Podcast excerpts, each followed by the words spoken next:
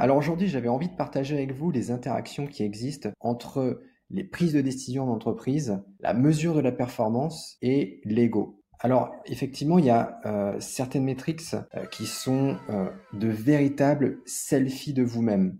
Peut-être que vous en suivez sans le savoir combien de likes, combien de followers, le nombre cumulé de vos clients, le nombre de visites sur votre site internet. Tout ceci sont des métriques comme d'autres, mais sont dangereuses. Alors oui, elles ont un effet positif, elles donnent le sourire, elles donnent confiance en soi, plus c'est gros et mieux c'est. Et euh, quand on entreprend, bah, ces moments-là euh, de sourire et de confiance en soi sont précieux. Mais le risque, euh, c'est de focaliser notre regard sur ce genre de métriques au détriment d'autres qui sont vraiment importantes pour la santé de votre business. Je vais citer un exemple connu.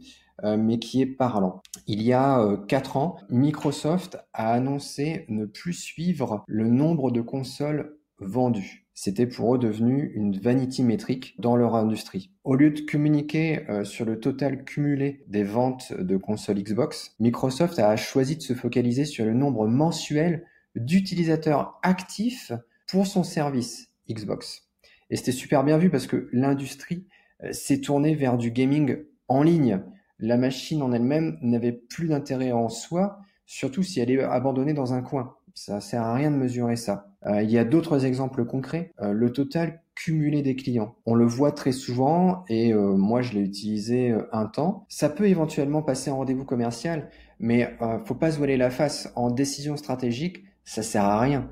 Concrètement, c'est un chiffre qui mécaniquement ne peut pas baisser, donc il n'illustre aucune tendance.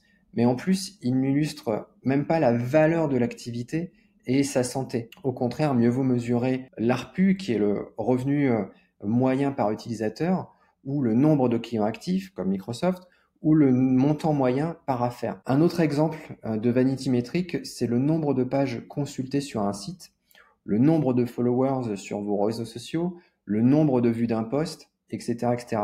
C'est normal de vouloir mesurer ça. Vous avez investi dans des actions, vous constatez plus de trafic, plus de followers, mais concrètement, on en fait quoi de cette nouvelle popularité? Si on n'arrive pas à la transformer en lead et en business, alors elle ne sert à rien.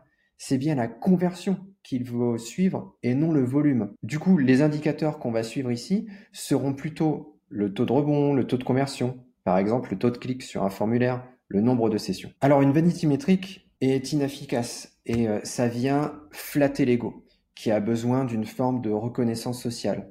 Et c'est le pire quand l'ego rentre en jeu lors d'une décision. On prend euh, la grosse tête, on n'est plus euh, rationnel. Alors, du coup, c'est quoi concrètement une vanity métrique? C'est un indicateur qui semble rassurant, qui mesure une performance, mais qui pourtant ne permet pas de prendre de décision et qui n'est juste pas activable en business concret. C'est un concept qui a été euh, développé par Eric Rice dans son livre Lean Startup, où il opposait les vanity metrics aux actionable metrics. Quand je dis qu'une vanity metrics, c'est un selfie de vous-même, je veux dire par là qu'on peut aussi subir dans l'entrepreneuriat une forme de pression sociale, de vouloir mettre un filtre qui vient décorer la réalité pour briller dans les rencontres professionnelles. Combien de clients? Quel chiffre d'affaires? Mais ça sert à rien. Au mieux, c'est un miroir aux alouettes. Et le risque, c'est que l'alouette, bah, ça devienne vous-même. Et l'effet pervers, c'est que finalement, ces métriques font perdre le flair à l'entrepreneur et vient tromper son instinct. Le choix de suivre une métrique est donc super important. La data euh, aujourd'hui est accessible partout facilement. On veut tout mesurer, on peut tout mesurer, mais l'essentiel c'est de suivre l'indicateur qui compte vraiment dans vos prises de décision. Tout comme une réunion qui n'aboutit pas à une décision, un indicateur qui n'active pas une décision est un indicateur inutile qui fait perdre du temps. Une astuce pour suivre des métriques actionnables, c'est de raisonner par utilisateur. Ajouter par utilisateur, par client à côté de votre métrique. Et là, vous aurez une vue business concrète en suivant des taux. Du coup, au lieu de suivre euh, le nombre de pages vues par mois, vous suivez le nombre de pages vues par mois, par utilisateur, nouveau et connu. La métrique doit également être mesurée dans un intervalle de temps court de manière à pouvoir prendre des actions rapidement. Et de mon côté, Quand je mets en place une expérimentation euh, chez un client euh, qu'on déploie en sprint, j'utilise une seule métrique, l'OMTM, One Metric That Matters. Désolé pour l'accent. On suit une seule métrique, mais cette métrique nous permet de prendre une décision tout de suite. Il n'y a, pas à tourner autour du pot. Donc voilà, j'avais envie de partager ça avec vous.